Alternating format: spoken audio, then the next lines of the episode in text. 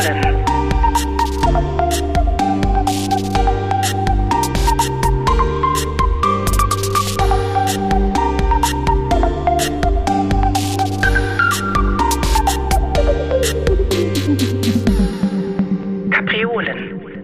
Heute ist Senturan Varatara ja mein Gast.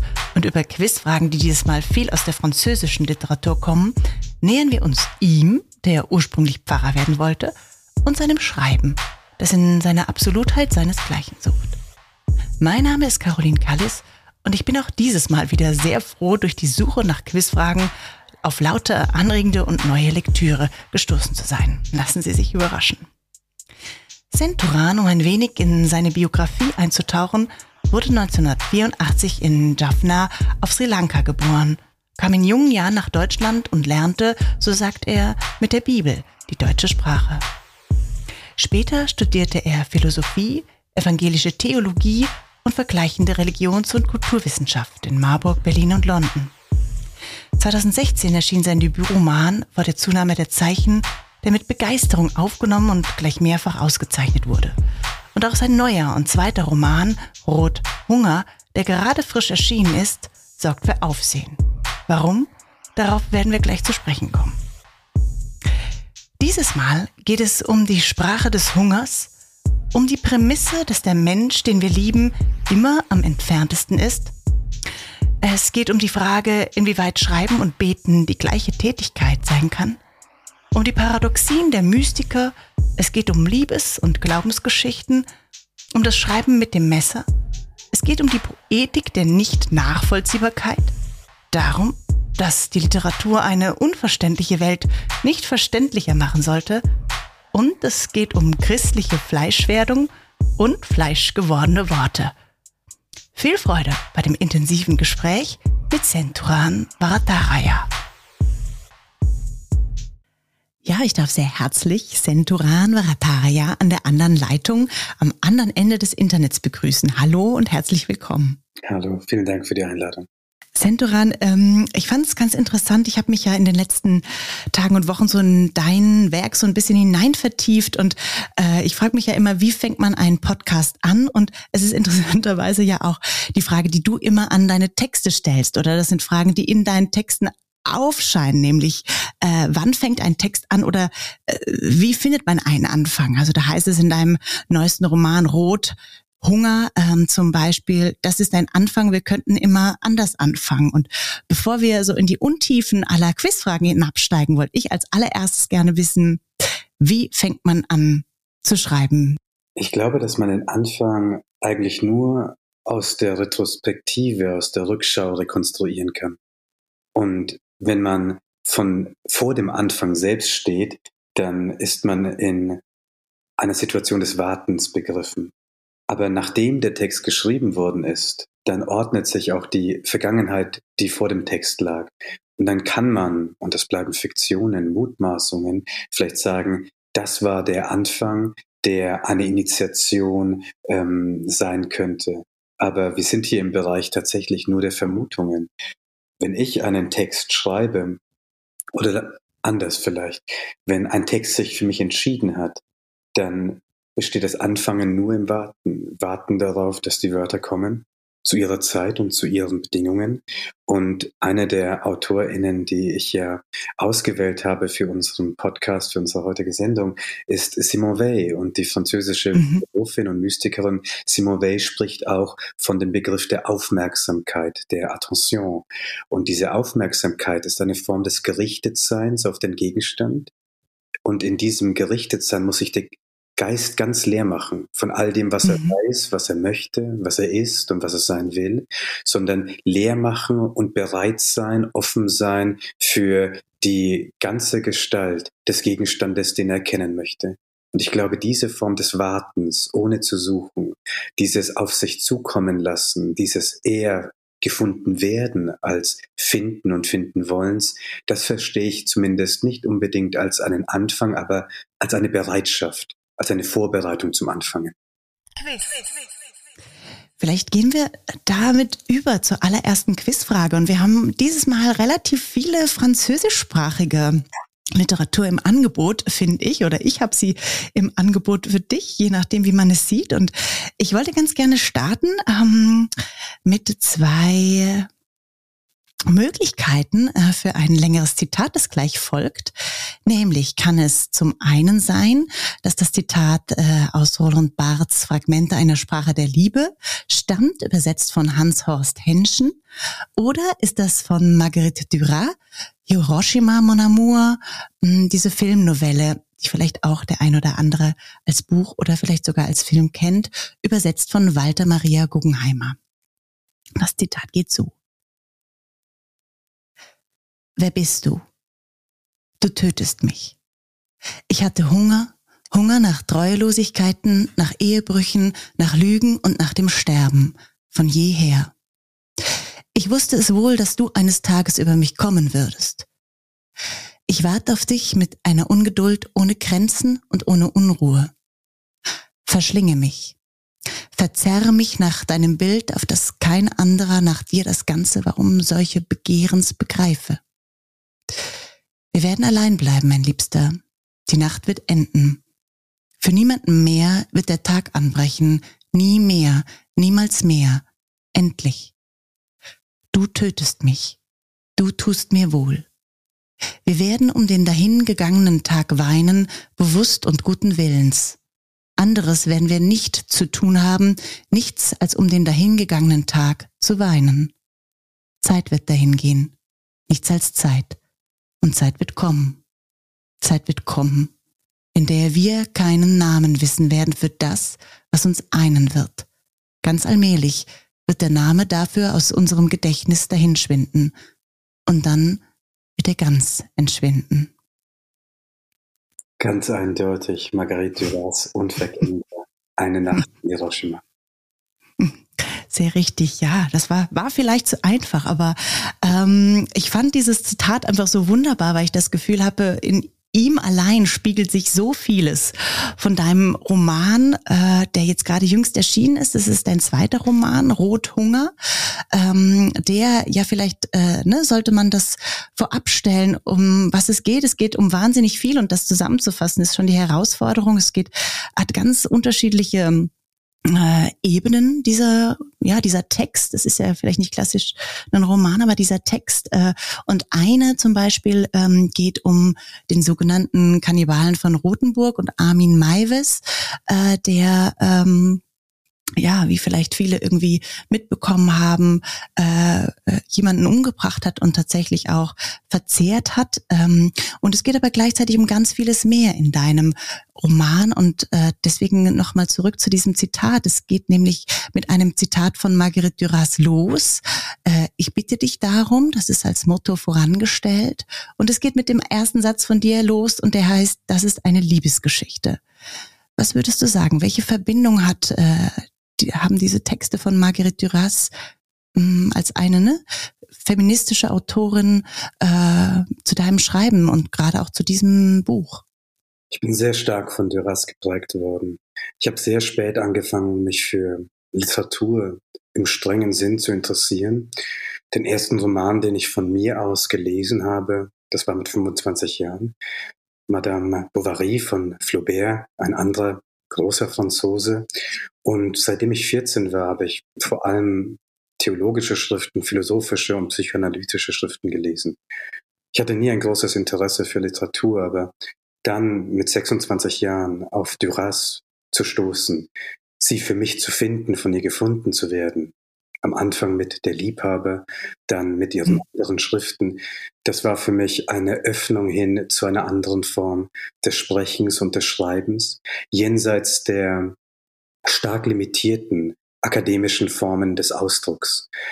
Und die Motivik, gleichzeitig aber auch die existenzielle Tragik, die in jedem Satz von Duras sich ausspricht, all das hat mich so tief in meinem ganzen Wesen, ich kann es nicht anders ausdrücken, erschüttert, dass Duras für mich eine Patin geworden ist. Ein Stern, der sich in Konstellationen immer wieder zeigt und mir eine Richtung im Schreiben weist. Duras hat in ihrem kleinen Buch, in dem sie Auskunft gibt über ihr Schreiben, Schreiben auf Deutsch, bei Surkamp erschienen, gesagt, dass sie immer ein Buch schreiben wollte, das es ihr unmöglich macht, darüber im Nachhinein öffentlich zu sprechen, ein Buch, das es unmöglich macht, die Blicke der anderen zu ertragen und öffentlich zu sein. Und so ein Buch wollte ich unbedingt schreiben. Ich wusste, das mhm. Schwerste, nachdem ich meinen ersten Roman geschrieben habe, was man als Schriftstellerin tun kann, ist entweder ein Kinderbuch zu schreiben oder ein Buch über Liebe. Und ich habe wahrscheinlich noch den jugendlichen sportlichen Ehrgeiz aus äh, meinen aus meiner Pubertät mitgenommen und ich wusste, wenn ich ein Buch über Liebe schreiben möchte, dann muss es sich messen können und orientieren an der Sprache des Hungers, an dem Willen und der Bereitschaft, sich zerstören zu lassen, vernichten zu lassen durch die Hände des Menschen, den man begehrt und liebt, so wie das Duras in Hiroshima Mon Amour getan hat. Und so hat sich der Roman in einer Form gezeigt durch die Begierde, durch den unbedingten Willen beim anderen, in anderen und durch den anderen zu sein, wie das Duras auf eine beispiellose und einmalige Art in Hiroshima Mon Amour getan hat. Das Paradoxe ist vielleicht folgendes, nämlich dass das ein Buch über Liebe ist, was eigentlich nicht als Buch geschrieben worden war. Kein Roman, sondern ein Drehbuch für den gleichnamigen Film von Alain René, ein wunderbarer Film. Und äh, Rothunger würde es, das kann ich ganz deutlich sagen, ohne Duras nicht geben. Es ist ein Zeichen des Dankes, der Wertschätzung, gleichzeitig aber auch der, der Schuld, in der ich Duras gegenüberstehe, diesen Roman mit einem Zitat aus Hiroshima Mon Amour zu beginnen. Ich bitte dich darum, was für mich nichts anderes ist als eine Paraphrase für ein Ich liebe dich. Wenn wir zu einem Menschen sagen, dass wir diesen Menschen lieben, dann sagen wir immer nur und in Variationen, öffne dich bitte, Nimm mich auf, weise mich nicht zurück. Lass mich ein Stück bei dir bleiben und sei ein bisschen auch in mir. Mhm. Und es ist, wie du sagst, ähm, es ist ja ein, ein Liebesroman, ähm, der sich eben nicht nur dieser Geschichte von A und B, ähm, wie die beiden, ähm, ja, ne, wie Armin Maivis und Bernd Brandes in deinem Buch heißen oder abgekürzt sind oder dafür stehen, es umkreist nicht deren, äh, nicht nur deren Beziehungsgeschichte, sondern auch eines ja, ich Erzählers, der sehr, so, so lese ich das sehr viel autobiografisches von dir hat, ne, weil so verschiedene Lebensstationen mit den deinen deckungsgleich sind ähm, und hat auch da äh, immer wieder Liebesgeschichten, Abschiedsschmerz, Trennungsschmerz äh, bis hin zu einer drastischen Körperlichkeit auch dort, ne? Weil ähm, das ist ja so für mich auch eine Frage dieses Kannibalismus. Wie auch in der Liebe, unabhängig von diesem Fall, inwieweit kann man einem Menschen nahe kommen? Ne? Weil man ist ja immer noch zwei Körper und äh, im Sex ist vielleicht noch der, der Moment, wo man denkt, okay, es findet eine, eine Verschmelzung statt und es findet eine äh, unbedingte Nähe statt, aber äh, diese Nähe ist doch auch immer irgendwie wieder eine, eine Illusion, ne? in der man irgendwie dann doch wieder zurückgestoßen wird und immer wieder in seinem eigenen Körper ankommt. Das ist eine der Prämissen die Erfahrung zu wissen, dass der Mensch, den wir lieben, immer am entferntesten ist, weil er nie nah genug sein kann, weil er immer mhm. zu weit entfernt ist und wir diesen Abstand nicht vermessen können. Wir haben keine Maßeinheit dafür, keine Zahlen, keine Hand, die uns sagen kann, wie weit der Mensch, den wir begehren, der am nächsten zu uns sein möchte, so weit, dass wir eine Sprache des Kannibalismus haben. Wenn wir Begierde ausdrücken, sagen wir ja, ich habe dich zum Fressen gern. Dass dieser Mensch immer unerträglich fern bleibt. Und dieses Eröffnungszitat, ich bitte dich darum, die ganze Passage heißt ja, verschlinge mich, verforme mich bis zur Hässlichkeit. Ich bitte dich darum, warum nicht du? Und auch hier zeigt sich noch einmal dieser Wille und diese Bereitschaft, sich einem anderen hinzugeben, einem anderen so sehr zu vertrauen, dass wir wissen, dieser Mensch wird uns dorthin führen, wo wir noch nie gewesen sind. Und dafür gibt es diesen Menschen, um uns irgendwo hinzuführen, wo wir andere sein werden, durch einen Menschen, der uns liebt, durch einen Menschen, dem wir uns anvertraut haben, durch einen Menschen, dem wir uns gegeben und geschenkt haben. Der Roman ist gleichzeitig auch eine Form der Interpretation des Abendmahles, wo Christus mhm. ja seinen Leib für uns gegeben hat, in einem kannibalischen Ritual. Das ist mein Leib, das ist mein Blut, das für euch vergossen wird. Und diese Situation in ihren Variationen und gleichzeitig in ihrem Zusammenhang zu verstehen, zu sehen, dass dieser Fall, dieser eine Tag, der 9. März 2001, an dem sich Armin Maivis und Bernd Brandes, wie du gesagt hast, im Roman A und B getroffen haben, dass diese Geschichte nicht weit entfernt ist von unserer Grundstruktur der Liebe und Begierde, ich würde sogar so weit gehen und sagen, Armin Maivis und Bernd Brandes sind unseren Redewendungen nachgegangen und konsequenterweise haben sie ihnen gefolgt, sind sie ihnen gefolgt bis zu dem Punkt, an dem sie sich verkörpern. Und beide Geschichten, einmal die Geschichte der Verbindung, die Geschichte von Armin Maivis und Bernd Brandes und die Geschichte einer Trennung, ein Jahr nach einer Trennung, das Jahr 2019, sind so für mich eigentlich nicht verschieden in der Einsamkeit der Begierde, und gleichzeitig in dem Willen und in dem Wunsch, in einem anderen Menschen ein Zuhause und eine Zuflucht zu finden. Mhm. Das Interessante finde ich ja auch, ähm, wir kommen gleich nochmal weiter darauf, auf die Machart des Romans. Du arbeitest ja auch ganz stark mit Originalzitaten, die äh, ähm, von den beiden überliefert sind aus aus Chats äh, und aus E-Mail-Verkehr. Und äh, lese ich das richtig, dass ähm, es dort auch ähm, diesen Satz "Ich bitte dich darum" gibt, also diesen Satz von Marguerite Duras, der fällt auch zwischen den beiden in, im Sinne von "Ich bitte dich darum, äh, ne, mich in dich aufzunehmen" sozusagen. Das war für mich sehr wichtig, wenn mhm. Alves und Ben Brandes sprechen, dass ich ihnen keine Wörter in den Mund lege.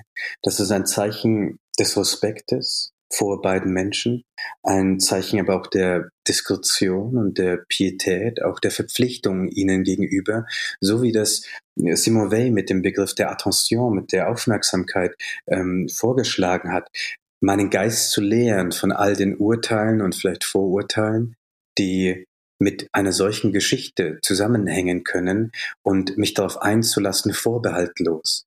Und gleichzeitig aber auch, ja, das ist die alchemistische Kraft der Liebe, dass wir Menschen, die zu Stein geworden sind, durch die ganze Sprache, die uns zur Verfügung steht. Und wenn wir uns daran erinnern, wie bei diesem Fall damals 2002, als er publik geworden ist, gesprochen war, wurde, man hat von der Monstrosität, der Ungeheuerlichkeit, auch der Begriff Kannibale von Rothenburg ist ja eine Form, in der das Ungeheuerliche sich noch einmal in einer Formulierung des Horrors ausdrückt. Mich von all dem zu verabschieden und eine Geschichte der Zartheit, der Zärtlichkeit, der Empfindsamkeit und der Empfindungen zu schreiben und ihnen ihre Menschlichkeit zurückzugeben. Als dieser Fall öffentlich wurde, bin ich gerade 18 geworden und ich habe darin nichts Skandalöses, nichts, nichts Sensationelles gesehen, sondern Menschliches allzu Menschliches. Und ich denke, dass das auch eine Aufgabe für mich ist in der Literatur, uns ja diese Kraft zu bewahren, dass wenn wir einen Menschen als Menschen begegnen, dürfen wir ihn nicht zu Stein machen. Mhm. Und gleichzeitig stelle ich es mir auch ähm, ja krass und vor allem auch sehr intensiv vor, ne? weil äh, darüber zu schreiben, darüber zu recherchieren, sich dem zu öffnen und ähm, auch diesen Prozess ähm, beschreibst du in deinem Buch, indem du zum einen ähm, sagst, sieh hin, sieh genauer hin, ne? also schau dir diesen Raum an, wo es passiert ist ähm, und gleichzeitig sagst, ich muss auf den Abstand achten, also immer wieder das sich diesem diesem Thema öffnen, diesen diesen Details öffnen und gleichzeitig doch auch schauen, dass man für sich eine Distanz halten kann. Und der Roman ist ein Zeugnis, äh, Caroline, darüber, und davon, dass ich diesen Abstand nicht habe einhalten können. Mhm. Erfahren habe während des Schreibens und das ist für mich vielleicht das Ereignis, das ich bis heute noch nicht richtig verstehe und verstanden habe. Und alle Versuche darüber zu sprechen, scheinen mir ungenügend zu sein. Nicht, weil die Sprache nicht ausreicht, um darüber zu reden, sondern weil ich noch nicht die richtige Kadenz vielleicht gefunden habe, dass für mich die Situation dieses Romans eine ähnliche Situation war wie ein Zustand des Besessenseins. Und ich bin in Bayern groß geworden, also in einer sehr katholischen Gegend, wo man noch von Besessenheit, an Besessenheit glaubt. Und äh, ich musste dem Roman erlauben, Besitz von mir zu ergreifen, dass er mich bewohnt und dass er, dass er mich bestimmt. Es ist vielleicht nicht verschieden von dieser Vorstellung von Simone Weil, wenn sie über Religion spricht, wenn sie sagt in Schwerkraft und Gnade, dass wir uns abschaffen müssen, damit Gott in uns Platz findet. Und so, so habe ich das erlebt. Ich musste mich abschaffen, damit der Text in mir ein Zuhause, eine Zuflucht findet. Und so hat der Text mich dominiert und bestimmt. Ich habe mich bewegt nach den Launen, nach den Stimmungen, nach den Willen des Textes. Alle Menschen, die einmal geschrieben haben, kennen das.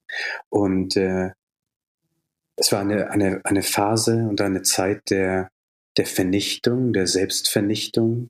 Die Geschichte der Trennung erzählt ja auch davon, von den Wünschen, ähm, sich selbst hinzugeben, aufzugeben, zu ergeben, zu sterben, dem Wunsch zu sterben, beim gleichzeitigen Wissen, nicht sterben zu können. Und ich verstehe das so ein bisschen wie in einem Gebet. Im Juni war ich zum Schabbat-Gottesdienst in der orthodoxen Synagoge in Frankfurt und der Rabbiner Julian Chaim Susan sagte, wenn wir nach einem Gebet die gleichen Menschen sind, die wir vor einem Gebet waren, dann haben wir nicht gebetet. Und so sehe ich das auch im Schreiben, wenn wir nach dem Schreiben, nach dem Text die gleichen Menschen waren, die wir vor dem Schreiben und vor dem Text einmal waren, dann haben wir nicht geschrieben. Und Schreiben und Beten sind für mich die gleiche Tätigkeit, die gleiche Form der Widmung, der Hingabe, der Öffnung und, und so sind beide Begriffe eins geworden durch diesen Roman und nur in diesem Roman. Quiz. Ich möchte ganz gern ein zweites Zitat mit einbringen, das einmal tiefer auf den Titel bringt ähm, des Romans, der heißt Rot und dann äh, in Klammern Hunger. Und das nächste Zitat kann entweder sein aus Hertha Müllers Atemschaukel oder von Fjodor Dostojewskis ja, Debütroman würde man sagen, also seinem ersten Roman, der auch gleichzeitig ein Briefroman war, äh, Arme Leute, übersetzt von Hermann Röhl. Und das Zitat klingt so. Es gibt keine passenden Wörter fürs Hungerleiden. Ich muss dem Hunger heute noch zeigen, dass ich ihm entkommen bin. Ich esse buchstäblich das Leben selbst, seit ich nicht mehr hungern muss. Ich bin eingesperrt in den Geschmack des Essens, wenn ich esse. Ich esse seit meiner Heimkehr aus dem Lager seit 60 Jahren gegen das Verhungern. Ich vermute, dass das aus Hertha Müllers Atemschaukel ist. Ja, und ich möchte ganz gern tatsächlich auf diesen Begriff des Hungerns kommen. Äh, und ich finde, es gibt ja in diesem Roman so immer wieder Wörter, die du durchknetest, sag ich mal, durch den Text hindurch. Ne? Sie kommen immer wieder auf. Der Text arbeitet ganz stark mit, mit Wiederholungen, mit Momenten, die ne, sich wieder nach oben spülen, wieder in die Tiefe versinken und an späterer Stelle wieder nach oben äh, kommen. Und ähm, da gibt es dann so Wörter oder Begriffe, die du umkreist. Ne? Zum Beispiel der des, der des Mundes, der des Erinnerns, der des Verschwindens und auch dieser Begriff des Hungers, des Hungerns ist so ein Wort. Und sehr eindrücklich fand ich als du äh, schilderst vom Ich-Erzähler, ne, der mit seiner Familie 2018 in Jaffna zusammenkommt und da ne, an der Uni, ähm, wo seine Eltern nie haben studieren können, dort lesen darf aus seinem Debütroman. Und seine Mutter erzählt ihm dann eben, ne, wie, er, wie sie schwanger war mit ihm und, und äh, in die, in die Flucht ging und wie der Hunger sie begleitet hat. Und diese Passage endet äh, mit diesem Satz, du bist aus meinem Mund gekommen. Ähm, und das finde ich auch ein unglaublich starkes Bild für das, was es heißt, zu hungern, ähm, aber tatsächlich auch so eine Verbindung zwischen, vielleicht zwischen, zwischen ähm, Bauchraum und, und Mund, ne? vielleicht so.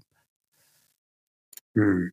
Es ist sehr schön, dass du auf die und ich glaube, du bist der erste Mensch, der das jetzt tut, ähm, auf die verschiedenen Formen des Hungerns und des äh, Hungers und des Hungerleidens im Roman zu sprechen kommst in meiner ganzen Lesereise und bei allen Gesprächen Interviews wurde das bisher nicht getan, also den Begriff des Hungers auch aufzufächern. Und das ist ja nicht nur die Erzählung. Und ich habe nie daraus ein Geheimnis gemacht, dass ich, ich bin kein Schriftsteller, der autofiktional schreibt, ich schreibe autobiografisch. Ich habe keine Fantasie und nicht genug Vorstellungskraft, um über andere Dinge zu schreiben, außer über die Dinge, die durch meinen Körper gegangen sind.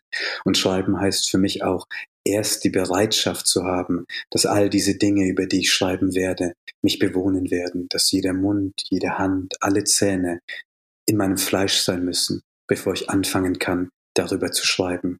Deshalb gibt es ja auch diese eine Stelle, in der der Ich-Erzähler sagt, ich muss mit meinen Zähnen schreiben. Und diese, diese Sequenz, von der du gerade gesprochen hast, die spiegelt sich mit einer anderen kurzen Erzählung oder Erwähnung, nämlich von dem tamilischen Aktivisten und Freiheitskämpfer äh, Tiliban, der sich äh, zu Tode gehungert hat, der einen Hungerstreik angetreten ist. Und die Frage nach dem, nach der Lehre, nach dem, wozu uns Hunger treiben kann, die Mutter des Ich-Erzählers dann auch in den Tod, weil sie, weil sie nachts ihre Finger gegessen hat vor, Hunger und vor Schmerz. All das gehört für mich auch dazu. Wenn ich versuche zu schreiben, dann versuche ich alle und die weitesten Bedeutungsebenen, die Konnotationen und Assoziationen in einem Begriff noch einmal zu versammeln und sie zurückzubringen in dieses eine Wort. Eine Form der, ja, semantischen, aber auch der dramaturgischen Verdichtung. Und diese Geschichte ähm, die ja auch eine Ursprungserzählung ist, die die Mutter des Ich-Erzählers ihm nur hat erzählen können in Jaffna, in der Stadt, in der er geboren wurde und aus der die Familie geflohen ist, führt ihn noch einmal zurück in den Mund der Mutter, in den Schoß der Mutter, in die Sprache der Mutter, in das Land der Mütter und in eine Sprache, in einen Mund, in einen Schoß und in ein Land, das es für ihn nicht gibt. Die Einsamkeit, die dem Hunger vorausgeht, die ihm immer vorauseilt, die ihn aber gleichzeitig überschatten, überdauern und überleben wird, ist ja eine andere Bedingung dafür, weshalb sich beide Menschen in der Geschichte der Trennung haben begegnen können. Er ist Tamile, sie ist Kurdin, beide sind mit ihren Eltern geflohen aus einem anderen Land, aus der Türkei und aus Sri Lanka, weil es kein Kurdistan, kein freies Kurdistan und kein freies Tamil Ilm gibt. Das heißt, der Tod ihrer Menschen, ihrer Völker war die Voraussetzung dessen, dass sie sich in Deutschland und in der deutschen Sprache haben finden und verlieren können. All das gehört zu dieser mythischen Dimension und zu der traurigen Tatsache, zu den Bedingungen und Möglichkeiten und zu der Bedingung und Wirklichkeit dessen, weshalb wir hier sind und in dieser Sprache sprechen. All das in solchen kleinen Szenen, noch einmal zusammenzuführen und diese Szenen anders zu arrangieren, ist eine schriftstellerische Herausforderung gewesen, die, wenn ich das so offen sagen kann, mich immer jenseits des Wahnsinns geführt hat. Hm. Hm. Ja, und ich glaube, das, aber das spürt man dem Roman an. Also ne, ich finde ihn unglaublich ah, ja, äh, ähm, existenziell würde ich sagen, im Sinne von ähm, eben, dass es dadurch ausleuchtet, was Hunger alles sein kann. Also als äh, äh, ein sich verzehren nach etwas, als etwas, als ein existenzielles Gefühl, ne? also körperliche Schmerzen zu haben, weil man nichts zu essen hat, aber gleichzeitig diese Hunger als ne, ein Wort für absolute Sehnsucht, ne? sich nach etwas zu verzehren, vielleicht auch sowas wie Ne, da sind wir wieder, etwas zu verzehren, was nicht Einsamkeit ist, etwas zu verzehren, was, was der andere ist, etwas ähm, zu verzehren, was vielleicht auch sowas wie Erkenntnis ist. Also all das steckt für mich so, so ähm, als Kern da mittendrin und leuchtet auf alles. Mhm. Wir sehnen uns immer nach dem, was nicht da ist. Und was nicht da ist, ist keine Frage der, der ähm, geografischen Entfernung in einem Raum. Und dann bleibt dir immer die Frage, ist das, wonach wir uns sehnen, auch stark genug, um unsere Sehnsucht zu ertragen. Das Versprechen, keinen Hunger zu leiden, das Versprechen, aufgenommen worden zu sein, all das sind verschiedene Formen des Hungers, die in dem Roman reflektiert werden. Ich, sicherlich kommt das aus meiner philosophischen und theologischen, jetzt hätte ich beinahe gesagt, Herkunft, Vorbildung und Ausbildung dass ich äh, natürlich so schreiben möchte, dass äh, der Roman sich auch selbst reflektiert. Und die Geschichte der Trennung, die auch eine Geschichte des Schreibens und der Recherche ist.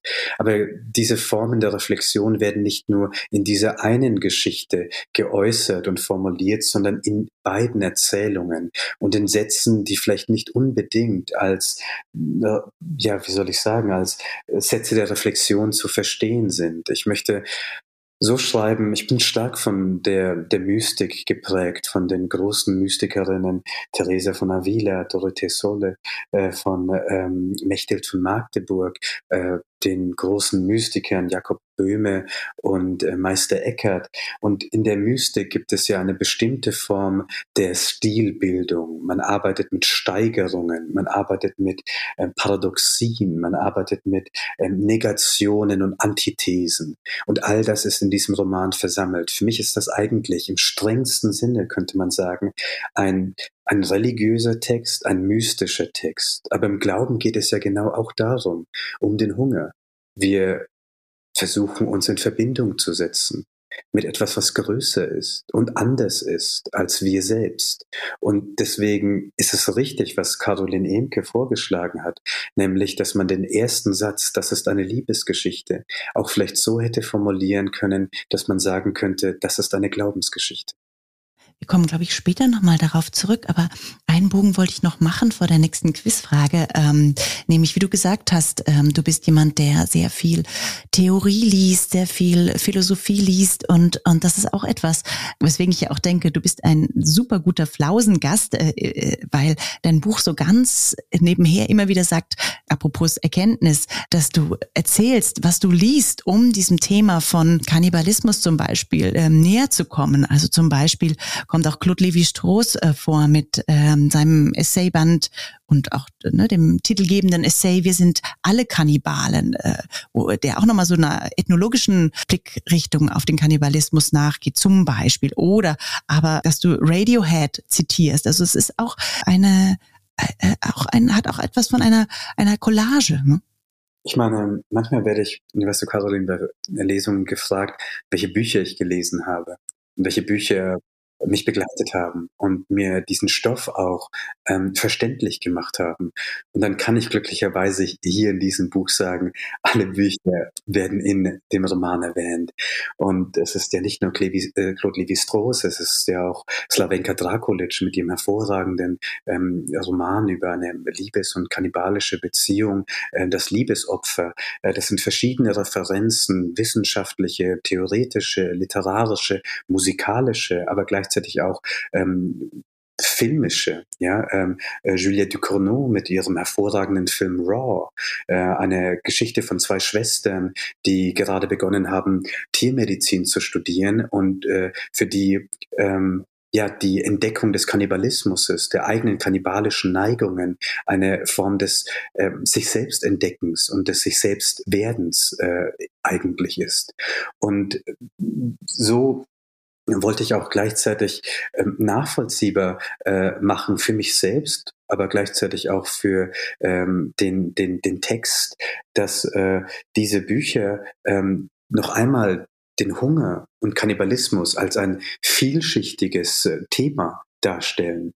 Nicht nur als ein ethnologisches, nicht nur als ein theologisches, als ein philosophisches, als ein literarisches, sondern auch in jeder Hinsicht eines, was so nah an uns ist. Und das ist vielleicht für mich das Interessante gewesen, dass nachdem der Fall öffentlich geworden ist, Journalistinnen von den Qualitätsmedien, wie man sagt, mit einer Ungeheuerlichkeit über diesen Fall gesprochen haben, dass sie eigentlich alle journalistischen Standards damit verletzt hatten.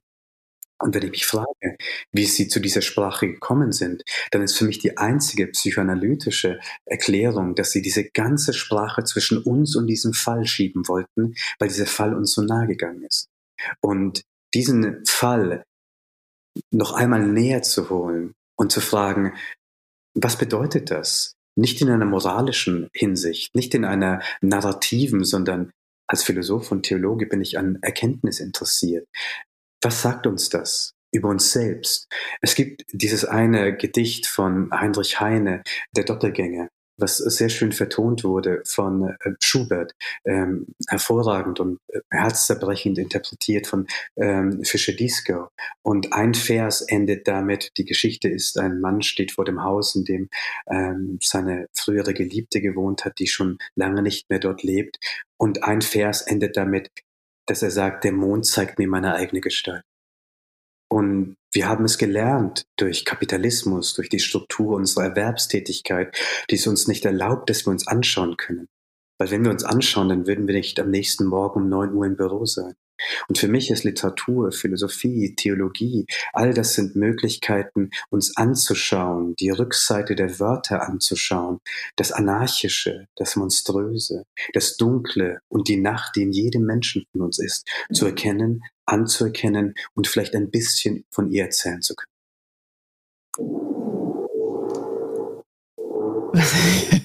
Was ist das bei dir im Hintergrund? Ein Bohrer? Ich vermute, das ist ein Bohrer, ja. Sehr schön. Tiefenbohrungen. Ähm, was, äh, äh, ja, vielleicht zur nächsten Quizfrage hinführt. Quiz. Ja, die äh, zu zwei Autoren führt, auch ähm, die auch auf Französisch schreiben und die nicht gerade, denke ich, dafür berühmt sind, dass sie geradeaus und linear erzählen, also gerne auch mit der Form brechen und ähm, das Zitat geht zu. Für einen Schriftsteller hängt die Entdeckung des Werkes, das er schreiben wird, vom Wunder und von der Verwunderung ab. Vom Wunder der Verwundung. Ist das von Edmond Jabez, das Buch der Fragen aus dem Französischen von Henriette Bese? Oder ist das aus Maurice Planchots Warten, Vergessen, übersetzt von Johannes Hübner? Das sind zwei meiner Lieblingsbücher und jetzt werde ich, jetzt werde ich mich selbst und, und beide Autoren beschämen, wenn ich falsch liege. Ich vermute, dass es Jabez, äh, äh, Blanchot ist. Es ist tatsächlich Jabez. Erwischt. Mein Mund war weiter als mein Denken und mein Mund hätte mich in die richtige Richtung geführt und ich habe mich dann doch für den falschen entschieden. Aber ähm, ja, zwei, zwei unglaubliche Bücher, wie ich finde. Ähm, das ist, ich bin immer so dankbar für diesen Flausen-Podcast, weil ich immer auch nochmal großartige Bücher entdecke und so auch hier diese beiden, ja, also die ganz anders sind und doch irgendwie auch eine, eine Ähnlichkeit haben. Vielleicht magst du äh, kurz erzählen, was sind das für zwei Bücher und was haben sie mit dir zu tun? Ja, Maurice Blanchots Warten vergessen habe ich tatsächlich äh, gelesen. Ähm, während ich gewartet habe auf die Ankunft dieses Romans. Ähm, ich habe 2016 meinem Lektor gesagt, dass ich diesen Roman schreiben werde und ich habe drei Jahre warten müssen, bis ich über den ersten Satz, das ist eine Liebesgeschichte, der von Anfang an da war, hinauskam. Und so war das Schreiben für mich genauso, wie das Blanchot in Warten und Vergessen beschreibt. Und äh, Blanchot arbeitet stark jetzt auch wie Mystikerinnen ähm, mit, den, äh, mit der Form der Paradoxie. Und äh, es gibt Sätze in diesem Buch, wie wenn wir äh, auf etwas Bestimmtes warten, warten, warten wir weniger. Ja, und ich glaube, dass die Paradoxie, was sie ursprünglich bedeutet, entgegen der allgemeinen Meinung, dass das ein Mittel ist, um auch verschiedene Formen der Binaritäten, der Dualismen äh, zu überwinden. In äh, dem politischen Bereich, wenn wir über queere Rechte sprechen, über Transrechte, dann wissen wir alle, dass Dualismen keine keine Lebensform eigentlich sind, sondern dass es Formen des Einzwängens, der Restriktion, der Vernichtung, der Zurichtung sind. Aber unser Denken ist durch die klassische Logik geformt immer noch ein, ein binäres und dualistisches. Und ich glaube, dass die Literatur eine Form sein kann, jenseits der Oppositionen zu denken. Und das macht Maurice Blanchot in Warten und Vergessen auf eine fast exemplarische Art. Gleichzeitig aber auch bin ich hier stark geprägt von den Paradoxien, die auch in der Bibel, dem ersten Buch, das ich gelesen habe, weil ich durch die Bibel Deutsch gelernt habe, ähm, zu lesen sind, wie zum Beispiel im Johannesevangelium, wenn es dort heißt, wenn Johannes sagt über Christus, derjenige, der nach mir kam, ging mir voraus. Und ich glaube, hier die Paradoxie ernst zu nehmen als ein Modus des Lebens, so wie du es vorhin auch gesagt hast.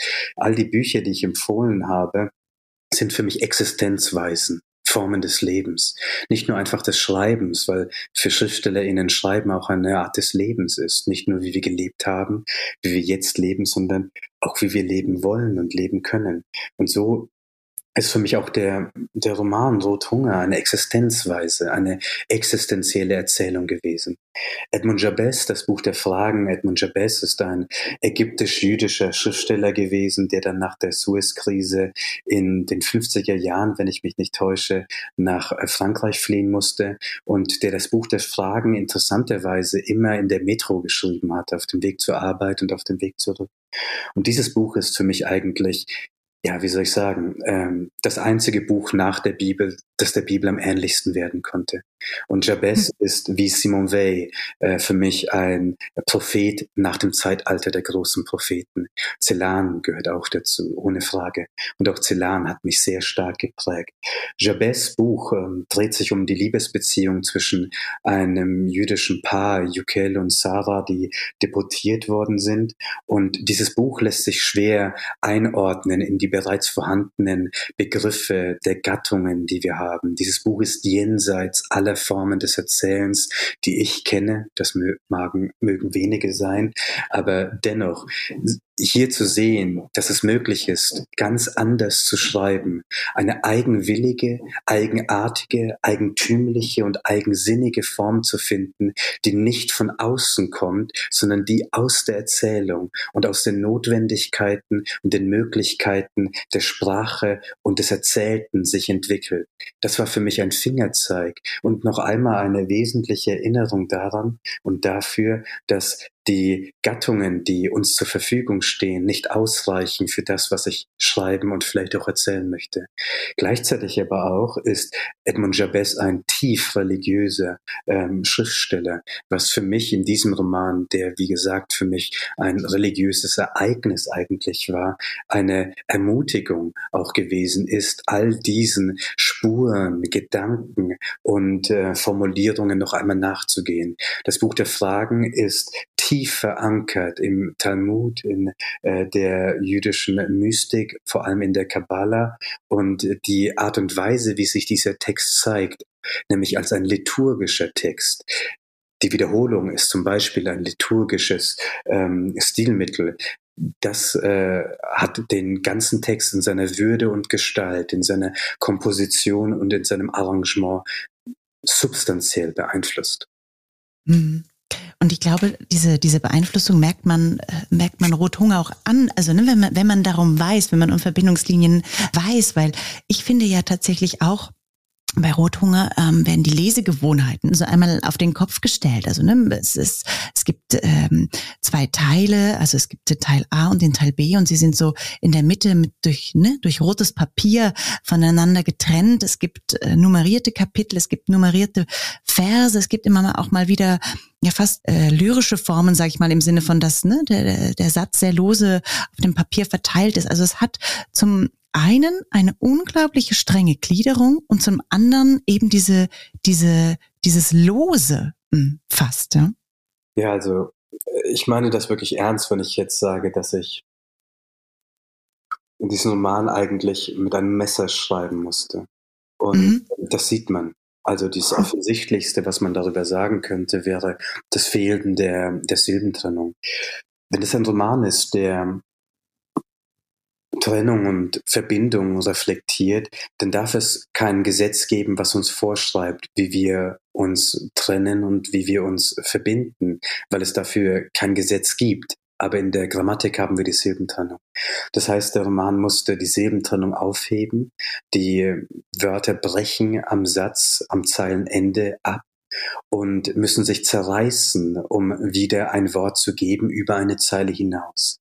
Gleichzeitig aber auch werden verschiedene Bedeutungen aufgefächert und aufgeschnitten, wie zum Beispiel die Bedeutung des Verzehrens, nämlich das Naheliegende, was man sagen könnte, nämlich einen Hunger meinen, äh, wir verzehren uns nach jemanden, kann aber gleichzeitig auch bedeuten, dass uns jemand fehlt, dass äh, das Fehlen so stark ist, dass wir eigentlich am Verschwinden begriffen sind.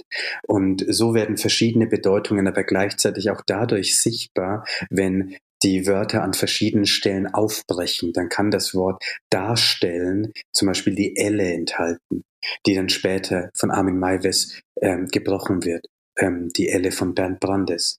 Gleichzeitig aber auch heißt das, dass ich nicht nach einer klassischen Chronologie vorgehen darf. Das heißt, ich meine damit nicht jetzt eine lineare Erzählung, weil es gibt Formen der Linearität. Zum Beispiel wird die Geschichte der Trennung ein Jahr, jedes Kapitel ist ein Monat.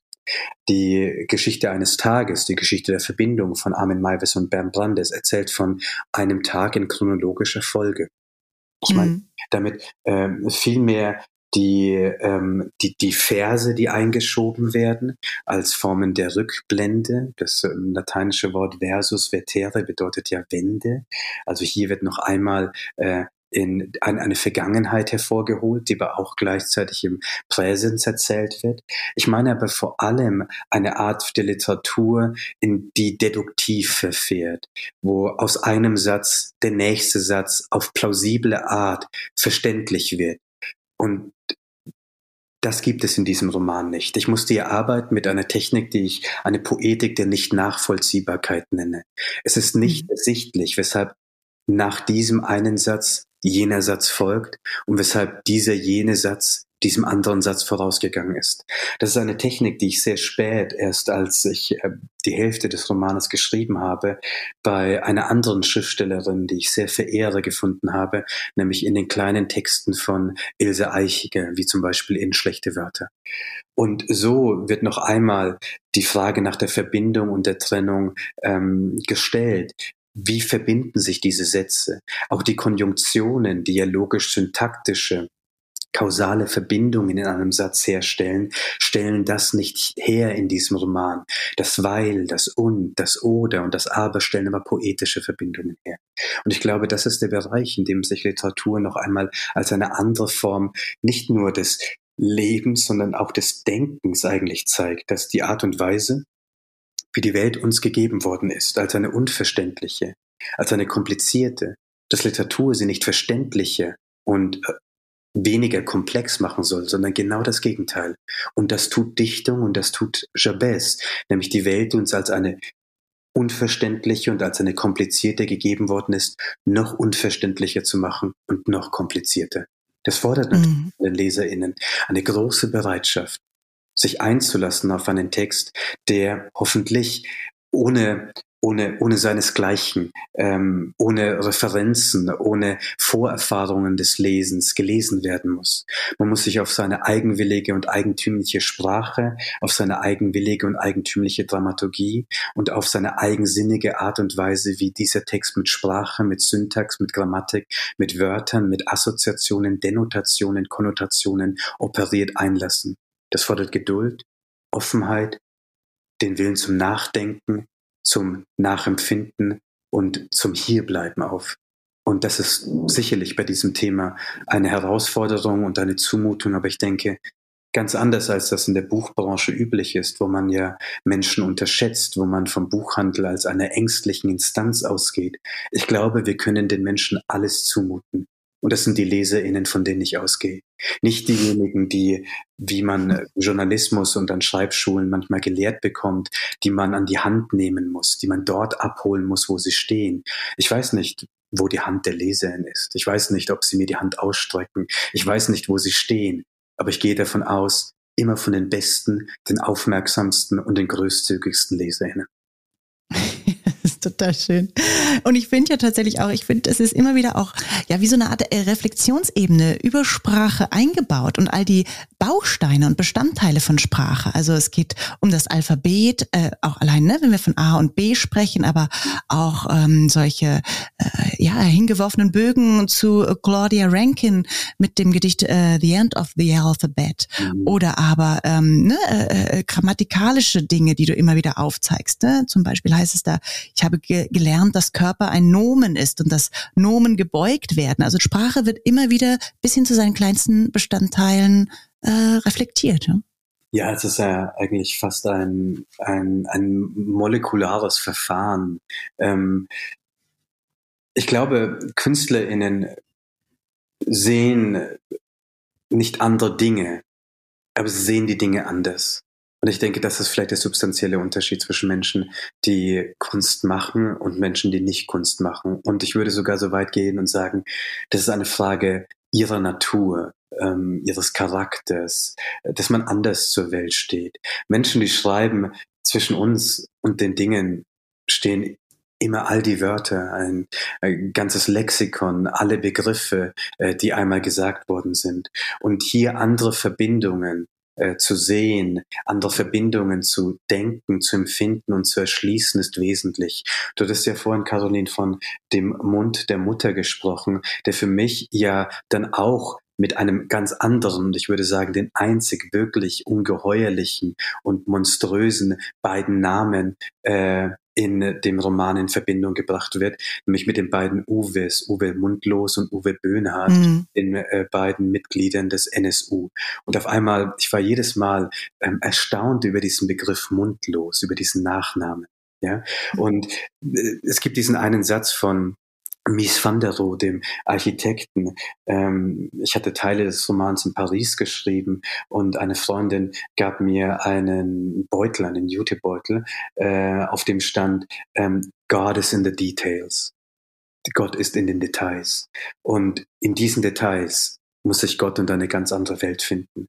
Das heißt auch, dass alle Details, die in der Geschichte von A und B, die Klingenlänge, die Stunden, die Sekunden, die Räume, die Sätze, alles musste nicht mit einer forensischen Akribie, sondern mit einer poetischen Sorgsamkeit und Sorgfalt ähm, versammelt und gesammelt werden. Und das ist eine, eine Haltung, wie, wie man, wie ich zum Leben auch stehen möchte.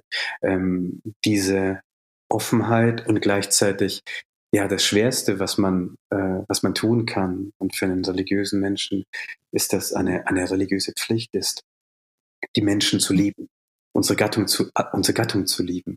Und äh, jeden Tag muss ich mich dafür neu entscheiden.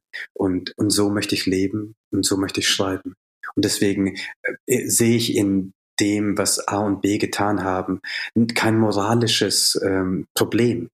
Weil in dem Moment, in dem es Einverständnis und Einvernehmen gibt, ist die Moral für mich suspendiert. Es gibt für mich nichts Verstörendes, ein Wort, was immer wieder in der Berichterstattung auftaucht, und nichts Irritierendes an der Geschichte. Verstörend und irritierend, monströs finde ich Erzählungen wie die von äh, ähm, Fritz Honker, glaube ich, heißt der Serienmörder aus mhm. Hamburg, von dem äh, Heinz Strunk in Der goldene Handschuh erzählt. Das ist für mich eine verstörende, eine irritierende und eine verbrecherische Tatsache und Erzählung, weil Fritz Honka war für mich ein Verbrecher, der Sexarbeiterinnen vergewaltigt und getötet hat. Aber all das gibt es in dieser Erzählung nicht. Sie fällt für mich damit auch heraus aus dem juristischen und aus dem kriminologischen Vokabular und aus dieser Perspektive. Wenn es Einvernehmen gibt und Einverständnis, dann ist Moral suspendiert aber dann zeigt sich vielleicht Erkenntnis. Lass uns zur letzten Quizfrage kommen. Die, du hast sie schon ganz oft genannt und vielleicht kann sie sich jetzt hinter einem Zitat verbergen. Das ist Simone Neuvaille mit Schwerkraft und Gnade aus dem Französischen von Friedhelm Kemp. Oder, jetzt haben wir doch nochmal was deutschsprachiges, ist das von Georg Wilhelm Friedrich Hegel, Entwürfe über Religion und Liebe. Wenn ich jetzt daneben liege, das wird richtig. wäre das total schön. Also, die Abwesenheit Gottes ist das wunderbarste Zeugnis der vollkommenen Liebe. Und darum ist die pure Notwendigkeit, die offenkundig von dem Guten verschiedene Notwendigkeit, so schön. Ja, das muss Simone Weil sein. ja, sie ist es. Sehr schön. Ja, aber schön, ne, dass sie jetzt hier den Bogen äh, sozusagen nochmal schließt. Und ähm, du, wir haben ja schon ganz viel jetzt auch über diese religiösen Dimensionen deines Romans gesprochen, ne? Also diese religiöse Komponente im Sinne von sich etwas einverleiben, ne? Auch als als Hostie, als Leib Christi, ähm, aber auch in dieser in diesem Rhythmus, in diesen Wiederholungen, äh, in diesem, ne? Hat es auch einfach dieses stark liturgische. Das das fand ich total mhm. schön. Und was ich aber tatsächlich auch noch so einen großartigen äh, christlichen christliches Wort finde, ist das der Fleischwerdung. Also ist das nicht ein großartiges Wort Fleischwerdung? Äh, ähm, ja. Absolut. ich denke ja auch, die Wahrheit des Neuen Testamentes besteht für alle Menschen, die schreiben darin, dass wir fleischgewordene Wörter sind. Mhm. Mhm. Die Wörter uns wohnen. Und ich glaube, wenn ich mit FreundInnen, die auch schreiben, mit KollegInnen, die auch schreiben, spreche, uns allen geht es so, wie das Anja No beschreibt in Die Scham, wo sie über das Schreiben sagt, dies ist mein Leib. Nehmt und lest. Und nach Lesungen fühlt es sich tatsächlich so an, als würde ein Kiefer fehlen, eine Wange, äh, ein Gelenk, eine Elle, weil alles, woraus wir bestehen, Sprache ist. Und wir bestehen aus Sprache, weil die Wörter Fleisch geworden sind. Mhm. Und meine Vermutung ist, dass für Menschen, die schreiben, das Wesentliche, die wesentliche Erfahrung vielleicht darin besteht, dass es nur Wörter sind, die uns zerreißen.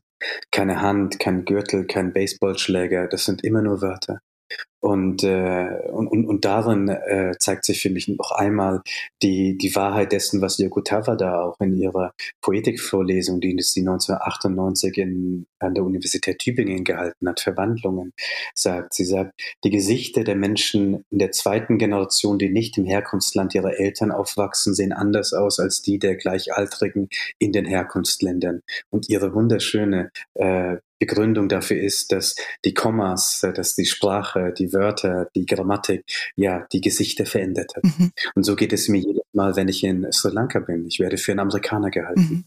Und, äh, und so glaube ich, ist es wahr, dass, äh, ja, dass Wörter Fleisch werden können. Mhm. Aber dass auch das Fleisch zu einem Wort werden kann. Mhm. Das ist dann die Herausforderung des Schreibens.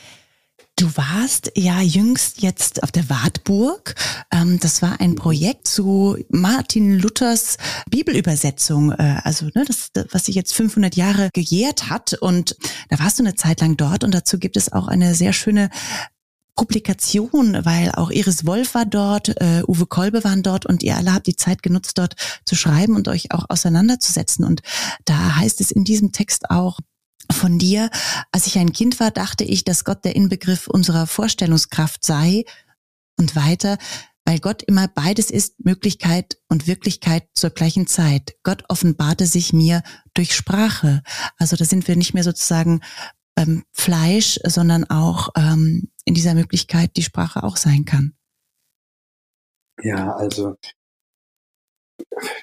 ich bin aufgewachsen in einer sehr religiösen Familie. Mein Vater ist Christ, meine Mutter Hindu und, und so haben mich all diese religiösen Erzählungen, äh, Motive und Symbole von früh aufgeprägt.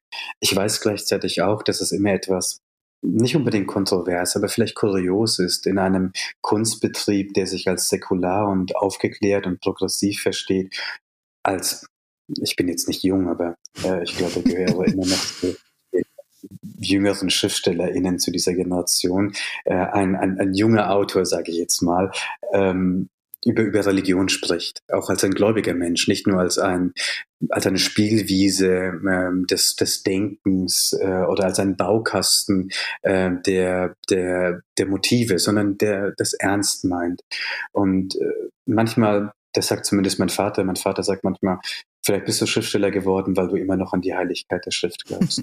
ich kann das nicht beurteilen. Das ist vielleicht die Erzählung, die mein Vater ähm, braucht, um, um uns beide auch zu versöhnen und uns beide auch zu trösten. Aber die Tatsache, dass ich als Kind ähm, immer geglaubt habe und davon ausgegangen bin, dass Gott der allgemeinste und der besonderste Begriff ist. Und das ist ja auch geschehen in dem Moment, in dem Gott seinen Sohn auf die Erde geschickt hat. Die Menschen sagen immer, und das ist naheliegend zu sagen, dass Gott sich erniedrigt hätte im Menschen. Mhm. Aber das ist nicht wahr, nicht alleine wahr. In der Fleischwerdung hat sich, hat Gott auch den Menschen erhöht, weil er ihn erhört hat. Und äh, diese Fragen sind für mich bis heute immer bestimmend. Ich habe ja auch Theologie studiert, um Pfarrer zu werden. Und manchmal, weißt du, Caroline, vergesse ich, dass ich Schriftsteller bin, weil ich die Tage einfach mit, mit Bonhoeffer und mit, äh, mit Moltmann und mit anderen TheologInnen verbringe, die Nächte mit meinem gekreuzigten Gott und dann sehe ich irgendeinen Roman von mir zufälligerweise auf dem Tisch liegen und erinnere mich, ach, damit verdiene ich eigentlich mein Geld. Ich bin nicht Theologe und ich bin nicht Pfarrer, aber ich glaube, Jabez sagt das in seinem kleinen Buch, es nimmt seinen Lauf, dass es ein Geschenk und ein Zeichen der Liebe der Menschen gegenüber den Göttern Gott, der Gottheit ist, dass ähm, wir äh, uns kein Bildnis von Gott machen dürfen. Und ich glaube, diese Vorstellung, dass wir uns kein Bildnis von Gott machen dürfen, ist für mich ja nicht nur eine poetologische Maxime. Ich darf mir kein Bildnis von einem Publikum machen, sondern gleichzeitig auch ein Inbegriff der Liebe. Hm. Wenn wir einen Menschen lieben, dann dürfen wir uns nicht kein Bild von diesem Menschen machen, wir dürfen ihn nicht zu Stein machen, wir dürfen nicht davon ausgehen zu wissen, wer dieser Mensch ist. Einen Menschen zu lieben heißt das Versprechen, diesen Menschen zu begleiten, die ganze Unbekanntheit und Fremdheit, die zu ihm gehört. Nicht zu wissen, wer dieser Mensch morgen ist und trotzdem zu sagen und gerade deshalb zu sagen, ich werde bei dir bleiben. Ich habe mich dir versprochen, ich habe mich dir verschrieben, deiner ganzen unbekannten Zukunft hindurch. Und das ist für mich beides, eine religiöse Vorstellung und die einzige Form, wie ich leben und lieben kann. Mhm. mhm. Mhm, das ist sehr schön. Ähm, und vielleicht kommen wir da zur letzten Frage, äh, die ich habe für heute. Ähm, in diesen Wartburg-Texten, äh, ne, ich glaube, es ist, sie sind entstanden so in den, in den letzten Zügen ähm, deines Romanschreibens. Da heißt es auch, ich muss von einem definitiven Ende ausgehen. Dieser Roman wird mein letzter sein, mein letzter Roman, ähm, eben weil er auch viel von dir genommen hat. Und das wäre meine sorgenvolle Frage als begeisterte Leserin. Denkst du, es wird noch mal ein Weiterschreiben geben? Also weißt du, Caroline, als ich das zu meinem Lektor immer gesagt habe, hat er immer so abgewunken und irgendwann auch nur noch müde gelächelt und irgendwann auch gar nicht mehr darauf reagiert. Und er meinte, du brauchst diese Fiktion, um jetzt schreiben zu können musst du von einem definitiven Roman ausgehen, der ein definitives Ende markiert. Aber ich meine das tatsächlich wirklich so. Für einen Roman habe ich keine Kraft und äh, ehrlich gesagt auch kein, ich sage das jetzt mal etwas vulgär, kein Stoff. Mhm. Ich habe das Gefühl, ich 37 Jahre ich war, äh, gelebt habe, nur um diesen einen Roman zu schreiben. Mhm und dass mein Leben, die 37 Jahre vorher, nur darin bestanden haben, die Ankunft dieses Romans vorzubereiten. Das heißt aber nicht, dass ich aufhöre mit dem Schreiben. Ich werde keinen Roman mehr schreiben, weil ich weiß, wenn ich schreibe, dann, dann muss es alles meinen von mir, meinen ganzen Körper, mein ganzes Leben, jede Zukunft und jede Vergangenheit von mir. Und ich glaube nicht, dass ich das noch einmal überlegen werde. Aber ich arbeite jetzt an kleinen Formen, ähm, jetzt 2024 plane ich, äh, meinen ersten Gedichtband zu veröffentlichen. Oh, das ist ja toll. Genau, und äh, das ist eine andere Herausforderung. Jeden Tag ärgere ich mich darüber und ohrfeige ich mich und frage mich, warum war ich so dumm und habe mich jetzt darauf eingelassen. Aber da habe ich mich genauso auch gefühlt, als ich rot geschrieben habe und dachte, hättest du es nicht auch eine Nummer kleiner machen können? Hättest du nicht auch deine Ansprüche niedriger halten können? Und dann würde ich gerne noch ein Buch schreiben, ein viertes Buch über den Glauben. Aber das sind ja schon mal ganz gute Aussichten, Senturan. Also da kommt doch noch einiges und wer weiß, was dann noch mal irgendwo vielleicht an Stoff äh, des Weges liegt. Aber natürlich äh, möchte ich, dass es dir gut geht. Insofern was auch immer du schreiben wirst. Ich freue mich riesig und bin gespannt. Und ähm, ich kann sagen, von vier Quizfragen drei richtig beantwortet. Herzlichen Glückwunsch dazu. Und ähm, ja, schicke dir herzliche Grüße nach Berlin. Vielen Dank, liebe Caroline. Vielen Dank fürs genaue Lesen, für deine Geduld. Sehr gern. Es hat viel Spaß gemacht. Danke dir, Senturan. Tschüss. Kapriolen.